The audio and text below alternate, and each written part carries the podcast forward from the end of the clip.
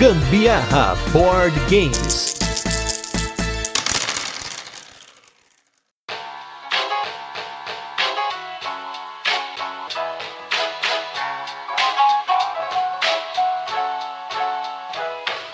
Fala galera, beleza? Aqui é o Gustavo Lopes. Eu sou a Carol Guzmão e esse é mais um episódio do Gambiarra Board Games, o seu podcast sobre jogos de tabuleiro que faz parte da família de podcasts Papo de Louco. Nesse nosso 35 episódio de resenhas, quem vai ver mesa é um dos jogos do designer Stefan Feld, mais bem cotado do ranking Board Game Geek, do The Dice Tower e de muitos jogadores que gostam de um bom euro, o jogo The Castles of Burgundy e com ele um acessório da Acessórios BG que vai mudar esse jogo para você. Mas antes, vamos para os destaques da semana e logo a gente volta com a nossa resenha, onde vamos apresentar o jogo, comentar como funciona e partir para as curiosidades e experiência com ele e muito mais. E para começar os destaques da semana, falando de um bom euro aí, a gente fez uma partida sensacional aqui de Puerto Rico. Nessa partida, nós pela primeira vez descobrimos qual é o critério de desempate do jogo, né? É, e realmente foi um tapa na cara, porque o critério de desempate nada mais é do que quantidade de moedas no final do jogo. E mercadorias também, mas é que a gente gastou, tipo, todas as nossas mercadorias, né? É, e aí, no fim, eu tinha, sei lá, quatro moedas, o Gusta tinha cinco e ele ganhou. Mas essa foi uma das partidas mais bonitas e mais apertadas que nós jogamos de um jogo euro aqui em casa. Então a Carol aí está de parabéns pelos seus skills maravilhosos desses jogos que ela tem se empenhado, jogado aí muitas vezes me arregaçado, né? Inclusive no jogo que a gente tá falando hoje aqui, que foi o The Castle of Burgundy, que essa semana a gente jogou mais duas vezes antes do cast e ficou um a um. Mas nesse um a um aí, a partida que ela ganhou de mim foi tipo destruidora. Foi uma vantagem assim animal na minha frente, então Cuidado com a Carol, hein? Se você vê ela no BGSP lá, cuidado, hein? Que ela vai arregaçar você nesses eurozinhos mais complexos aí. Ah, não fale isso que eu estou entrando na minha fase de TPM, eu vou chorar aqui. e o outro destaque dessa semana, além aí do Puerto Rico e do Castles of Burgundy, foi a nossa primeira experiência com o Port Royal, de um dos nossos designers que tem se tornado um dos nossos favoritos, que é o Alexander Pfister, que nós já falamos aqui no nosso podcast, falando sobre o Broom Service. E uma das coisas que eu achei mais legal desse jogo, é que ele é um push your luck, porém com essa pitadinha de euro aí, que você tem que comprar recursos, desenvolver um, a sua mesa, né, antes de ganhar. E como a Carol gosta bastante, né, de push your luck, eu imaginava que esse jogo seria um, um jogo bem cotado para ela e ela gostou bastante, né? Foi, foi um jogo bem divertido, acho que lembra bastante Dead Man's Draw. Sim, sim, eu gosto até pelo também. tema, né? Tá, até pelo tema mesmo. Realmente foi um jogo que me surpreendeu, achei muito legal. É interessante como o jogo de pirata muitas vezes tem push your luck, né? A gente pensando bem agora, me veio isso na cabeça, né? Tem esse elemento push your luck nos jogos de Mas pirata que a não gente tem conhece, como né? não ser, né? Afinal, os piratas contam com a sorte de não serem pegos mesmo, né? De encontrar alguém aí pra poder saquear. É, não, realmente, né? Mas ainda assim, nesse jogo você conta um pouco com a sorte nesse push your luck, mas você também tem que se planejar bem pra saber o que, que você vai fazer, se você vai tentar fazer uma expedição, se você vai tentar pegar ponto aí com os personagens, se você vai comprar alguma coisa pra aumentar o seu lucro, enfim. A gente jogou diversas formas aí por hora e eu ainda quero testar mais esse jogo pra ver outras formas aí de ganhar ou de perder também, né? Porque Demorou. porque a estratégia, né, vai depender muito, né? Mas vamos aí hoje com o nosso jogaço da semana, o The Castles of Burgundy.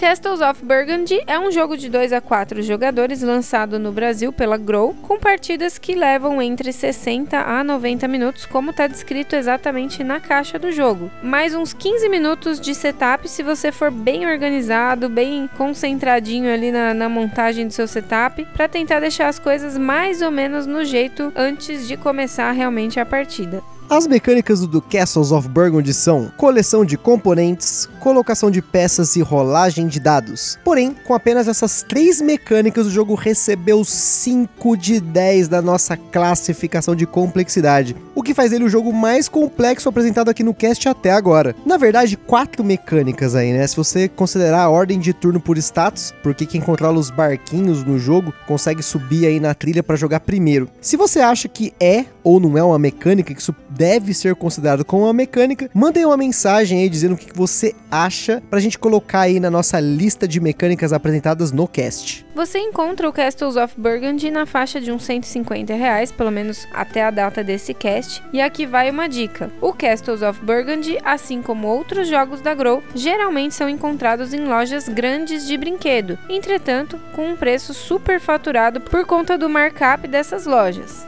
A gente já chegou a ver cópias do Castles por 250 reais em lojas grandes assim, enquanto que em lojas especializadas de board game você acha por um preço mais justo. Olha, mas é bom ficar esperto aí que esse valor tá subindo, hein? Na data desse cast, a gente já começou a ver alguns valores aí de 170, 180, tá subindo, hein? Bom ficar esperto.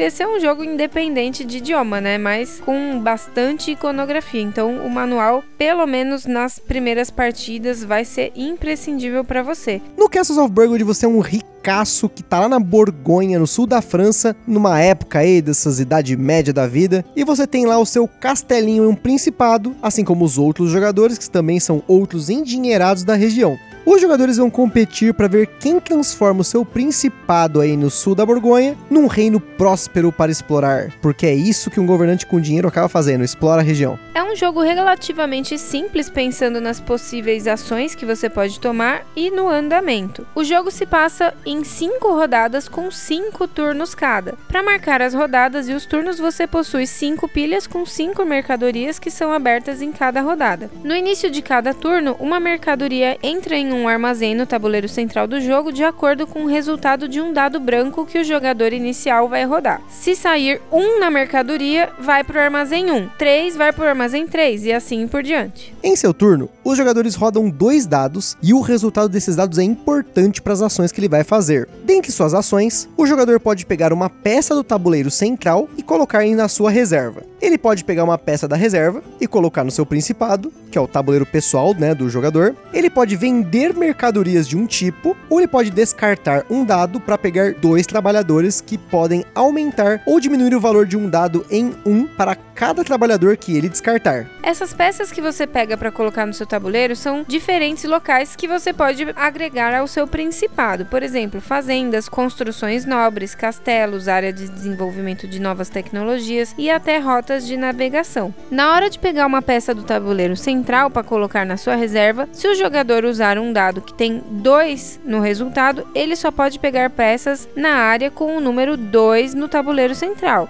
Na hora de pegar uma peça do tabuleiro central para colocar na reserva, se o jogador usar um dado, por exemplo, ele tirou o número 2 no resultado, ele só vai poder pegar peças da área que tenham o número 2 do tabuleiro central. Para colocar peças da reserva no tabuleiro do jogador, se ele usar um dado que tem 2 no resultado, ele só pode colocar a peça em uma área com o número 2, que seja da mesma cor da peça e que esteja adjacente a uma peça já posta anteriormente. Existem algumas regras de restrição na colocação de peças, mas a gente não vai entrar aqui em detalhes. Além disso, se ele usar um dado com o número 2 para vender mercadorias, ele só pode vender as mercadorias com o número 2 e tem que ser todas daquele tipo de uma única vez. Você também tem prata no jogo, que seria o dinheiro, né, do Castles of Burgundy, para poder comprar tiles de uma área do centro do tabuleiro central e pontuação por completar uma área do seu principado que tem um bônus dependendo da rodada que você está. E se você for o primeiro ou segundo a completar essa área. No fim de cinco rodadas, você tem uma rodada de pontuação final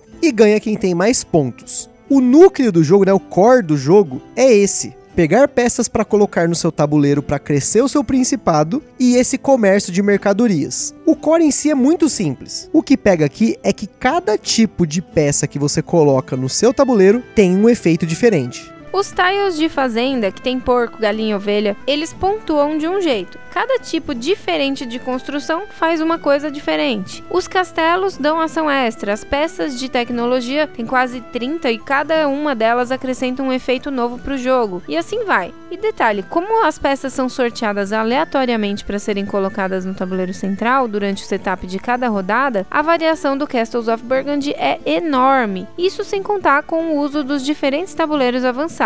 Com isso, você tem um número razoável de formas de você pontuar nesse jogo e quem consegue gerenciar melhor essas diferentes formas de pontuar tem mais chance de ganhar. Mas antes da gente continuar, queria mencionar aí os parceiros do nosso podcast que é a Acessórios BG que forneceu os acessórios aí para esse jogo, Castles of Burgundy e muitos outros jogos. Vocês não conhecem aí, já é bom conhecer, entrar no site deles www.acessoriosbg.com.br e os nossos parceiros do Board Game São Paulo, evento que normalmente acontece na Game Vault, que fica na Rua das Azaleias 138, bairro Mirandópolis, São Paulo, aqui na capital. Porém, devido a esse caso aí do coronavírus, se você está ouvindo esse cast no presente, agora em março, provavelmente em abril, o evento está sendo adiado até abril e provavelmente, caso se mantenha essa situação, ele será adiado novamente até que o último final de semana do mês não represente perigo aí para os jogadores que frequentem o evento. Afinal, a recomendação aí é evitar ao máximo aglomerações e board games realmente precisa das pessoas na mesa, a menos que você esteja jogando aí numa plataforma online, que é provável que até esse cast tenha saído, vocês já tenham aí disponível, se não em breve, lá no canal do Aftermatch do Fabrício, que já participou aqui do nosso podcast, vocês devem conhecer bem aí, que é um cara que tá sempre fazendo resenhas há muitos anos. Vocês vão ver, ele deve colocar um vídeo falando sobre plataformas online para jogar board games. Então, sigam essa recomendação. Se você pode jogar em casa com sua esposa, joga com a sua esposa, com seus filhos. Porém, se a sua esposa, seu marido não curte jogar board games, vá lá no Board Game Arena, em outras plataformas que você vai encontrar jogadores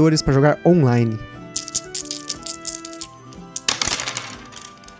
Como a Carol falou, a grande sacada do Castles of Burgundy é essa variação do jogo, e com isso a rejogabilidade sensacional dele. Dá vontade de jogar de novo e de novo só para ver o que vai sair e como você vai conseguir gerenciar isso para poder maximizar os seus pontos. Mas você vai precisar de algumas partidas aí para começar a se habituar ao monte de ícone que tem no jogo. Esse é o principal motivo pelo qual a gente classificou o jogo como 5 de 10 na nossa escala de complexidade. São 12 tipos de tiles contando todas as construções, mais os 26 tiles de tecnologia e eles têm efeitos bem particulares, porém nada que uma tabelinha não resolva. A gente pegou uma lá no Ludopedia muito útil. Inclusive, o cálculo do tempo do jogo me pareceu muito preciso, porque o tempo máximo da caixa foi o tempo da nossa primeira partida, e depois que a gente pegou o esquema, o jogo reduziu bastante para próximo do tempo mínimo da caixa. Bom, eu imagino aí que os cálculos para determinar o tempo médio do jogo foram feitos com base em pessoas que já tenham costume de jogar jogos de tabuleiro, porque começar o hobby com o Castles of Burgundy, sem alguém para dar pelo menos uma pincelada nas regras, pode dar um nozinho na cabeça a princípio. Aqui tem uma curvinha de aprendizado aí de algumas partidas, como eu falei, para você poder pegar o esquema do jogo, claro,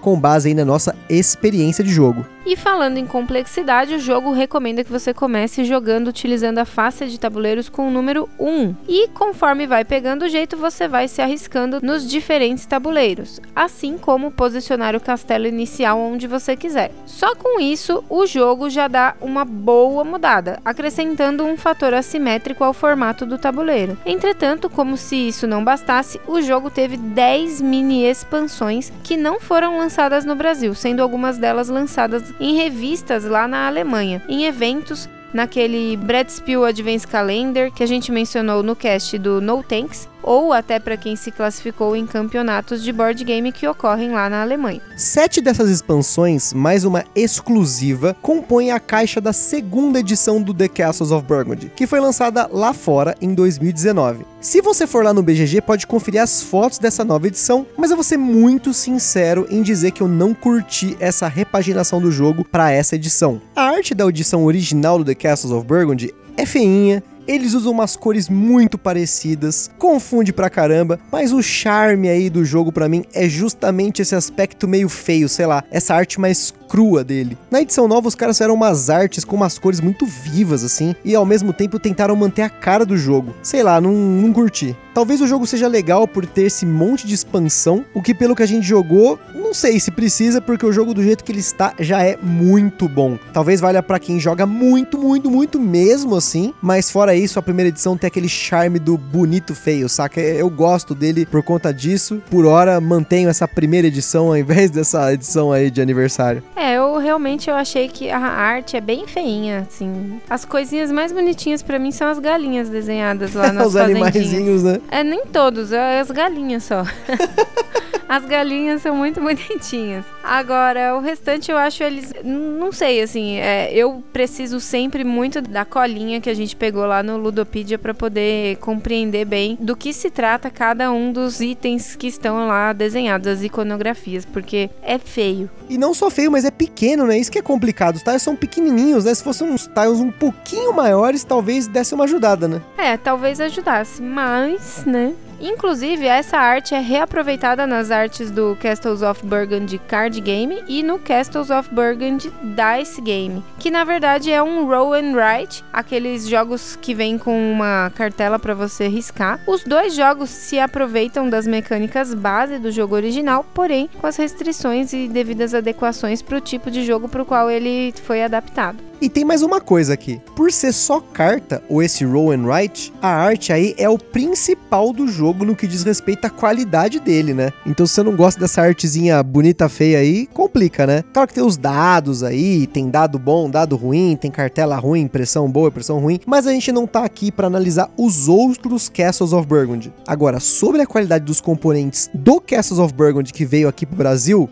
eu tenho que mencionar aqui que não é das melhores. A gente já reclamou em outro cast aí do Broom Service que a qualidade é meio meh, mas a do Castle of Burgundy não é meh, não, ela é ruinzinha mesmo. A impressão não é legal, destacar essas quase 300 peças aí foi um trabalho de corno, porque a qualidade da prensagem desse punchboard é ruim, o destaque é ruim, então por mais cuidado que eu tenho com os meus jogos, vários tiles, vários, ficaram com alguma quina zoada, quase rasgou. O problema maior foi esses tiles hexagonais, que é boa parte dos componentes do jogo, né? E se lá fora é assim, eu não sei, mas deixa a desejar. Ainda assim, eu gostaria de ressaltar que isso não diminui esse jogaço aí, independente da qualidade aí dos componentes, ele é um puta jogo.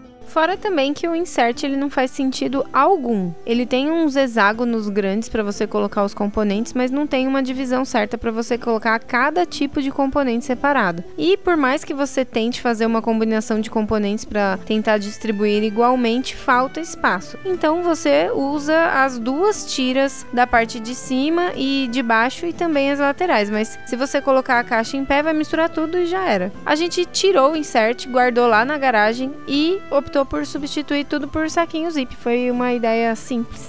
Eu vou colocar na descrição lá do site do Papo de Louco a resenha que o Coelho fez sobre o Castle of Burgundy, lá do Sigo Coelho, que é muito bacana, mas queria destacar que no vídeo ele tá com a cópia da Ravensburger. E perto do fim da resenha, ele já reclama do insert da Ravensburger, mas o daqui eu acho que é muito pior. O lado de fora tem uns espaços grandes, assim, é bem bosta mesmo você adquirir o jogo e colocar tudo na caixa. Porém, naquela caixa, se você coloca os componentes separados nos saquinhos, você não precisa tirar o insert, porque vai caber tudo. Já o daqui você não vai conseguir colocar tudo de volta na caixa se você colocar em saquinho. Isso é um ponto super negativo, porque na hora do setup, se os componentes não estão ali bem separados, você vai perder um tempão de jogo na hora de fazer o setup. E tirando o insert da caixa, cabe também junto com os componentes do jogo o melhor acessório que você vai encontrar na face da Terra para esse jogo, o overlay da Acessórios BG. O kit de overlay da Acessórios BG são quatro overlays de acrílico para você prender no tabuleiro individual de cada jogador e ele tem duas vantagens principais. A primeira delas é que com ele você pode encaixar os tiles das construções no seu principado sem medo. Eles ficam firmes ali e, como são peças pequenas, na hora de manipular o seu principado, sem ele, uma hora ou outra você vai esbarrar e bagunçar tudo. E inclusive a gente que tem gatas aqui de vez em quando pulam em cima do, do tabuleiro e não bagunçou. Usando o overlay, não teve nenhuma que saiu do lugar. É claro que com o overlay é muito importante você pensar bem antes de colocar um tile para depois não ter que desprender o overlay para tirar uma peça. A segunda vantagem também é que você tem espaços no canto superior direito do overlay para encaixar os dados que você não usou e os dados que você usou durante a partida, deixando essa parte do jogo muito mais prática. E esse negócio do tile aí que encaixa, realmente, uma vez você encaixou o tile, você precisa tirar, ou você tem uma mão suada, que nem a minha, que você gruda o dedo no tile e tenta puxar ele com o suor, ou você tem que desprender o overlay porque ele fica bem firme mesmo. E como eu falei, os overlays eles cabem na caixa com folga. Acessórios BG, como sempre, pensa na praticidade aí. É acessório não só para jogatina, ficar mais bonita e tal, mas também para trazer praticidade pro jogo. E depois que você ouvir esse cast, só confere o preço no site deles. É ínfimo se você for pensar os benefícios que esse overlay traz pro jogo. É, realmente o overlay ele deu uma boa de uma melhorada aí na nossa jogatina. Realmente é, não tivemos problema de sem querer confundir qual foi o dado que usou, né, tal. Foi realmente uma organização muito boa que ele trouxe pra gente. Quanto ao jogo em si, eu acho que o Castles of Burgundy é um jogo que me surpreendeu muito em relação aos euros. Foi o primeiro euro que eu joguei. É, foi o primeiro euro mais pesadinho, vamos dizer assim, né? É, desses mais pesados, realmente foi esse o primeiro. E, e eu que tinha um preconceito grande com isso, acho que superei um pouquinho, porque foi um jogo que eu acho que distraiu bastante, um jogo que faz raciocinar bem também. Sem contar também que das várias vezes que a gente jogou, eu te dei várias lavadas. Isso foi muito bom. Olha, eu vou falar aqui em minha defesa que no score total nós estamos empatados em quantidades de vitória do Castles of Burgundy. Mas isso vai ser superado em breve. Vamos ver, vamos ver. E, isso é uma coisa que realmente deixou muito contente, porque a primeira vez que eu tive contato aí com o Castles of Burgundy foi através de um grupo que eu participo do WhatsApp. O pessoal, todo mundo, nossa gente, o Castles of Burgundy é sensacional, é sensacional. Vocês precisam jogar, você precisa jogar, você precisa jogar. E foi bem na época da Black Friday. Eu não sei se a galera que acompanha aí o nosso Instagram desde aquela época, mas a gente acabou adquirindo ele na Black Friday no site da Grow. Tava muito barato naquela época, bem mais baixo que o preço médio que você acha hoje. Eu tava com um pouco de, sei lá, sabe, meio apreensivo em comprar o jogo por conta da qualidade. Já, já tinham me falado sobre a qualidade do jogo, mas falaram assim: olha, primeiro, não pensa na qualidade, é um jogaço, é um jogo do Stefan Feld, o designer favorito do Sandro do Boards and Burgers. Ele que é o evangelizador do Stefan Feld aqui no Brasil. E naquela época eu ainda tinha um pouco de.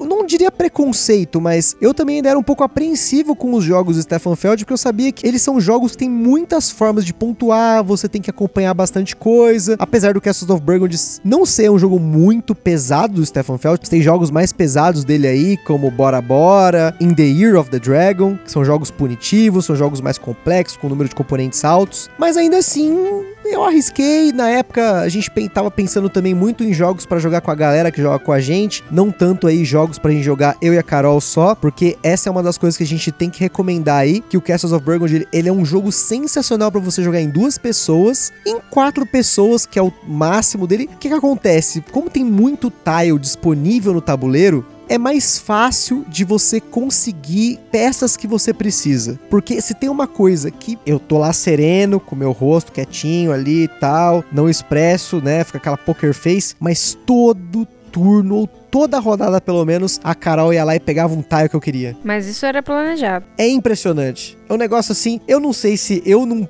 não tô fazendo isso no Castles of Burgundy de pegar tile só para prejudicar o amiguinho, mas tinha hora que eu vi aquele tile bonito, olha aquela tecnologia que ia me fazer pontuar pra caramba. Ah, Carol, vou comprar esse tile. que voz de, de puta velha é essa que você usou? Aí eu. Hum, por dentro, dava aquela agonia, aquela vontade de socar a mesa. Mas esse foi o jogo aí que ano passado abriu as portas para nós iniciarmos uma nova fase da nossa coleção. Por conta desse jogo, eu acabei comprando outros jogos nessa mesma linha de euros aí com uma classificação na nossa escala aí superiores a 5 me motivaram e motivaram a Carol também a jogar, porque até então nós estávamos em jogos na classificação nossa aí até 4, né? O Tikal, né, era um dos mais pesados que a gente tinha aqui, né? Sim. Deadman's Doubloons, talvez, Taverna. Então, a partir do Castle of Burgundy, a gente acabou adquirindo uma série de jogos mais pesados aí, o Porto Rico, Lagranja, Merlin, Agra, enfim, e muitos mais que estão vindo por aí. E outra coisa bacana que a gente começou a fazer depois, né, de jogar o Castle of Burgundy, é que a gente também passou a explorar mais os jogos que a gente tem aqui. Essa, depois que a gente jogou o jogo com esse tabuleiro alternativo, a gente passou também a pensar mais nisso, porque tem muitos jogos que nós temos, por exemplo, o Azul, que a gente falou aqui já no podcast, que nós não usamos o verso do tabuleiro até hoje. E provavelmente deve ser muito mais bacana, deixa deixar o jogo mais complexo, com certeza, mas essa complexidade faz parte aí da evolução no jogo. Tanto que é, é por isso aí que a, essa curva de evolução que tanto eu quanto a Carol tá tendo é muito bacana. Vou te falar que a Carol tem pego os jogos assim até mais fácil do que eu. Eu tenho percebido aí com as nossas últimas experiências, ainda mais os jogos euro, porque você começa a jogar um jogo, tem outro jogo que tem uma mecânica parecida, Stefan Feld com Stefan Feld, Feld, o Alexander Pfister com o Alexander Pfister, enfim. E é isso aí. Muito bem, a gente fica por aqui com mais um episódio do Gambiarra Board Games. Lá no site do Papo de Louco você encontra vários links para conhecer mais sobre o jogo e principalmente a opinião de outros criadores de conteúdo. Sugiro que procurem um pouquinho sobre os jogos do Stefan Feld lá no Boards Burger. Realmente o Sandro é um grande apreciador desses jogos do Stefan Feld. Lá no Instagram também tem as fotos do Castles of Burgundy na nossa mesa maravilhosa Ludo Table. E além disso, aí no site nós vamos deixar o link para caso você queira adquirir os overlays da acessórios BG. Como eu falei, vocês vão se surpreender com o preço. É um preço ínfimo mesmo pelo que ele traz para o jogo, pela beleza e pela praticidade, como sempre é acessórios BG. Acessórios aí de extrema qualidade, mas que não apenas embelezam o jogo, mas que beneficiam a sua jogatina de uma forma que você vai se surpreender. E como sempre, se você jogou ou comprou um jogo que a gente falou aqui no cast, se você gosta do Castle of Burgundy, você comprou esse overlay, curtiu também, ou se você quiser sugerir um jogo para nós jogarmos aqui, dar uma conferida, manda uma mensagem no Instagram ou no e-mail contato arroba papodelouco.com. Para quem tiver loja, editora ou alguma coisa relacionada a jogos de tabuleiro e quiser fazer parceria, já tem aí também o nosso contato. Pedimos que compartilhe esse podcast com a galera no Facebook, no WhatsApp. Agradecemos a sua audiência e até breve. Beijos! Um forte abraço e até a próxima!